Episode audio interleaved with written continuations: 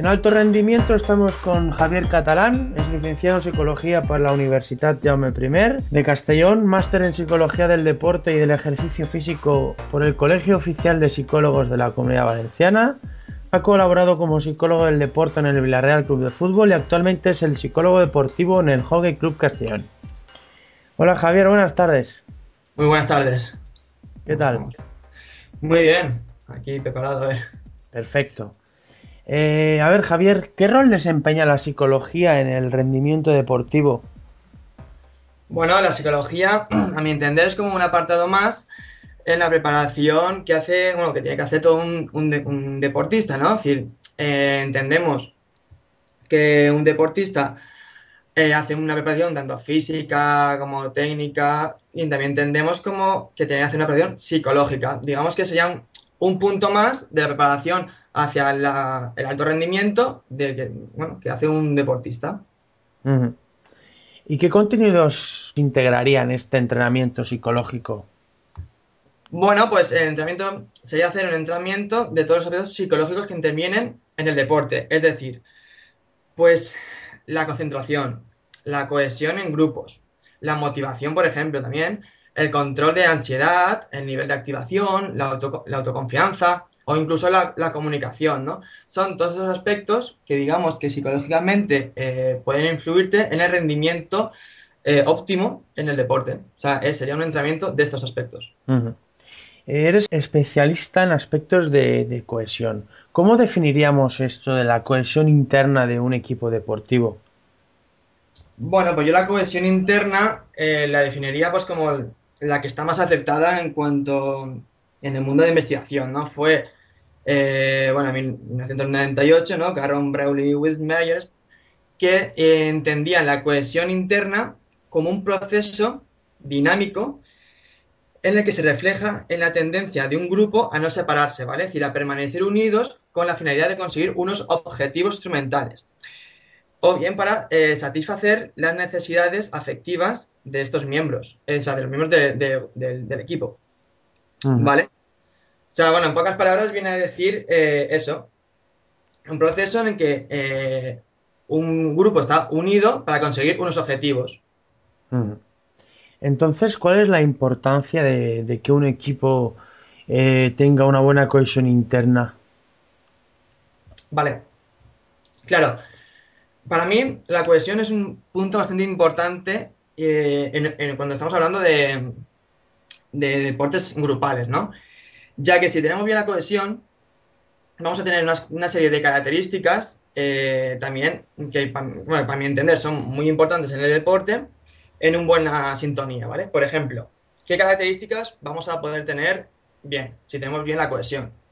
Una sería pues el grado de aceptación de los objetivos de grupo, ya que los objetivos grupales eh, no es la suma, o sea, no, no entendemos objetivos grupales como la suma de objetivos individuales, sino más bien son unos objetivos que se comparten por todo el miembro del equipo y por tanto va, por tanto va a unificar al grupo, ¿vale?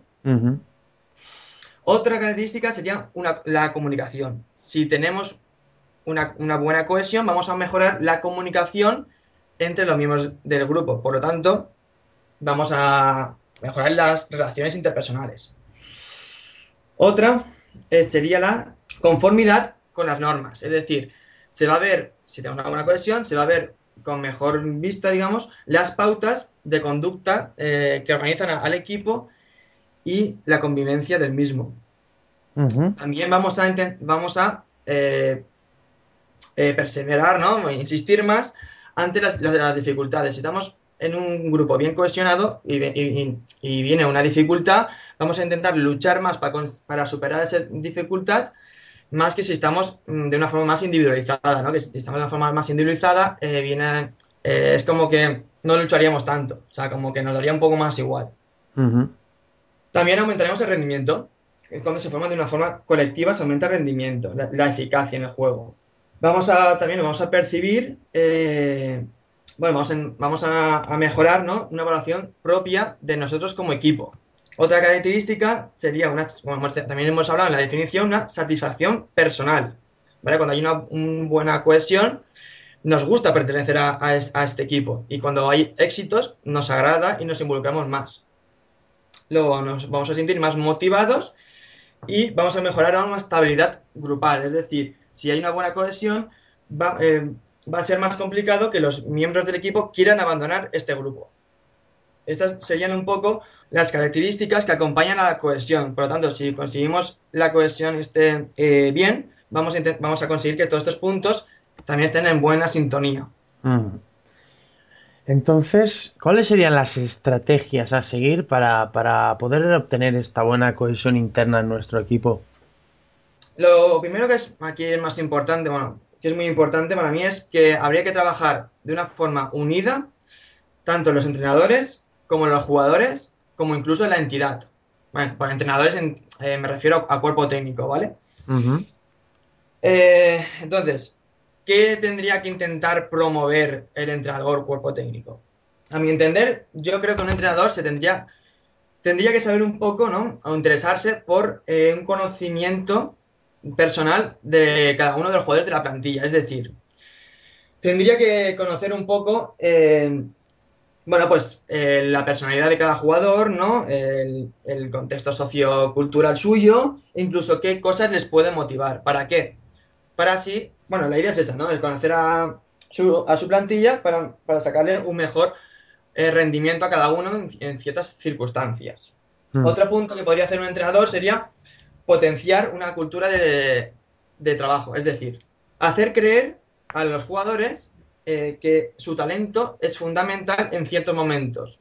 Yo lo vi en, en, Guardiola, ¿no? Guardiola, cuando estaba en el Barça, era claro el ejemplo con, no sé, un ejemplo, me, acuerdo de la Keita. Keita no era titular, pero Keita sabía que cuando salía, él era clave en, los momentos que salía. Pues eso, eh, Guardiola yo creo que trabajó muy bien ese aspecto, por ejemplo. Luego, otro punto que podría hacer el entrenador sería estimular una identidad de equipo. Eh, ¿Cómo haríamos, cómo crearíamos una identidad de equipo? Bueno, pues se puede hacer mediante dinámicas grupales, ¿no? En el que eh, se reunirá el equipo y sacáramos valores que ellos consideren que podían definir a este, a este equipo, o sea, que fueran ellos propios. Entonces, se iría formando poco a poco una identidad y defender esos valores. Luego, eh, bueno, el entrenador podría establecer objetivos de equipo que resultan, resultarán estimulantes para los miembros. También explicar muy bien cada papel individual, ya que si cada jugador sabe el papel que, desempeña, podrá hacerlo de manera efectiva cuando sea necesario. Luego, eh, vale, también impulsar la aparición de líderes en el vestuario. Eh, claro, la, plantilla siempre tiende a apoyarse en ciertas personas que se consideran pues, líderes, ¿no? Y el entrenador también le, viene muy bien que haya ciertas personas en que apoyarse en ciertos, o sea, en qué ejercicios, ¿no? Esto también un, un entrenador lo puede saber eh, mediante la observación o incluso, como más adelante voy a comentar, eh, bueno, pues mediante unos tipos de técnicas, bueno, unos tipos de de instrumentos, ¿no? Que te pueden ayudar a saber quién es el líder, digamos, de, tu equipo. Aprovechando que ya sabemos el líder, podríamos hacer eh, reuniones con los líderes eh, del, vestuario, para que así tengamos una mejor comunicación entre el equipo y la perspectiva del entrenador. ¿Vale? Para que los jugadores se, sientan valorados y que vean que sus, sus opiniones cuentan. Un entrenador también tendría que darse cuenta que está muy bien que haga correcciones y reproches y todo lo que él cree que tenga que decir. Para algo es el entrenador y para algo es quien tiene que llevar el peso del equipo. Pero está muy bien que lo haga dentro del vestuario, las, correcciones. Ya que así va a crear un clima de confianza con el jugador. Mm, la idea es que haga las correcciones fuera de la zona pública, donde así el jugador pueda aceptar eh, de una mejor manera esas críticas y correcciones que se le hacen. Mm, otro punto sería hacer actividades outdoor. Serían actividades fuera del contexto del terreno de juego, ¿vale? Por ejemplo, eh, si hablamos de un equipo de fútbol, ya que el fútbol es, digamos, el deporte reino, pues sería llevarte al equipo, por ejemplo, al campo y eh, hacer mini tareas, por ejemplo, o sea, hacer mini grupos y hacer tareas, ¿no? Por ejemplo, encontrarnos algo en una parte del, del, campo que tú hayas escondido previamente, ¿no? Entonces, claro, tú haces grupitos en el que vas a intentar potenciar, por ejemplo, las eh, cualidades de cooperación, colaboración entre los miembros del grupo. Además, también va, a servir para conocerse entre ellos mismos. Son bastante buenas como para formar cohesión y grupo. Y bueno, y así en un, entre grandes rasgos, esto serían un poco las actividades por parte del entrenador. Eh, tú eres más eh, psicólogo, nos estás hablando también del, papel del entrenador para lograr esta cohesión en el, grupo o el equipo deportivo. ¿Cómo se coordina entonces este trabajo entre, entre lo que es la figura específica del psicólogo y, la del entrenador? Y aparte, evidentemente, eh, con todo el resto de los jugadores que integran el equipo. Vale, vamos a ver. Eh, vamos a ver. Es, muy importante que el entrenador, como, o sea, yo como psicólogo, mi, objetivo es que el entrenador no se sienta amenazado. Es decir, yo soy, eh, digamos, como una pieza más para que eh, el equipo funcione bien. O sea, el entrenador tiene que saber que lo que él hable conmigo se queda conmigo y que los jugadores hablen conmigo se queda conmigo. No lo, voy, no lo voy a, difundir al entrenador porque entonces perdería confianza en, mí. Entonces no, no podríamos hacer bien el trabajo. ¿Cómo se coordina el trabajo? Bueno, pues mediante reuniones y mediante ver que, mm, bueno, que no carencias, sino qué necesidades puede tener el equipo. O sea, que el entrenador mm, vendría y nos comentaría qué, ideas, pautas le podemos dar psicológicamente. En cuanto a los jugadores, para conseguir una buena cohesión en, el equipo, aunque parezca un poco obvio, luego te, te das cuenta que no es tanto, en el sentido de que los jugadores, para hacer una buena cohesión, tenemos que potencializar eh, que se intenten conocer entre ellos, que se conozcan y que se pongan en situación del otro. Y que, o sea, que se difunda un sentimiento de respeto, ¿no? Los jugadores tendrían que valorar y alabar a sus compañeros, ya que, eh, bueno, un reconocimiento positivo, eh, siempre sincero, es siempre es de muy buen grado, ¿no? Y, y crea muy buen clima en el equipo. Esto parece un poco obvio, pero luego se, da cuenta que no. Yo, por ejemplo, yo realicé una, dinámica una vez donde el objetivo era este. El objetivo era eh, potencializar el refuerzo positivo, ¿no?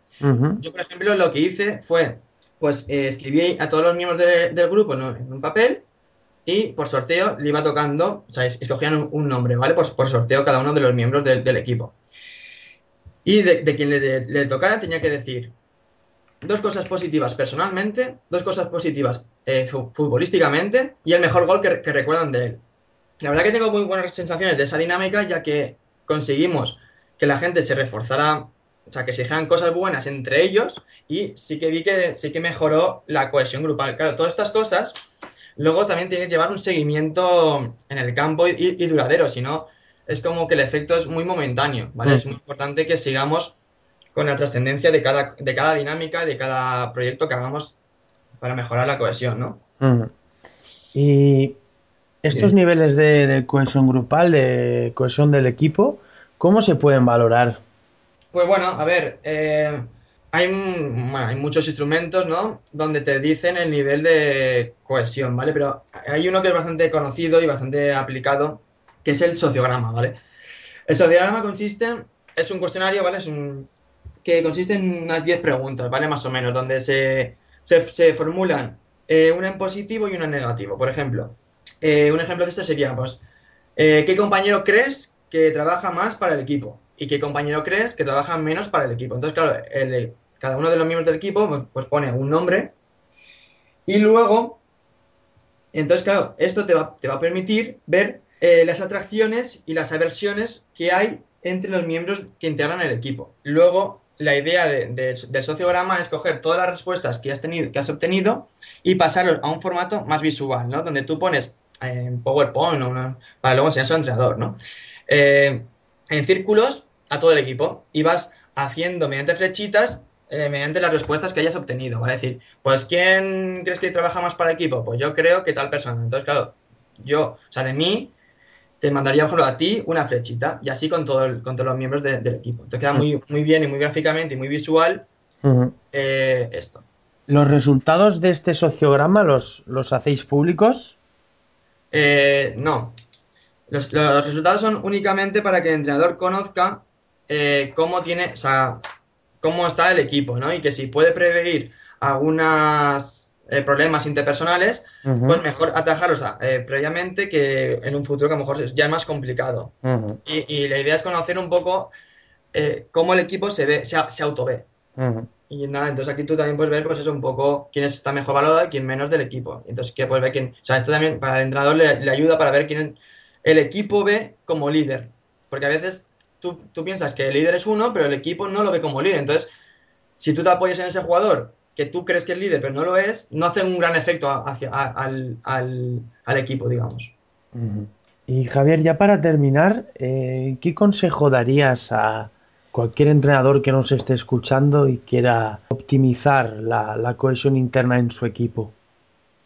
Estar cercano al equipo, dejar hablar al equipo, escuchar al equipo, que cada uno de los miembros se sienta parte importante de ese equipo y, eso, interesarte por, por los por, por, tus jugadores, digamos. Mm.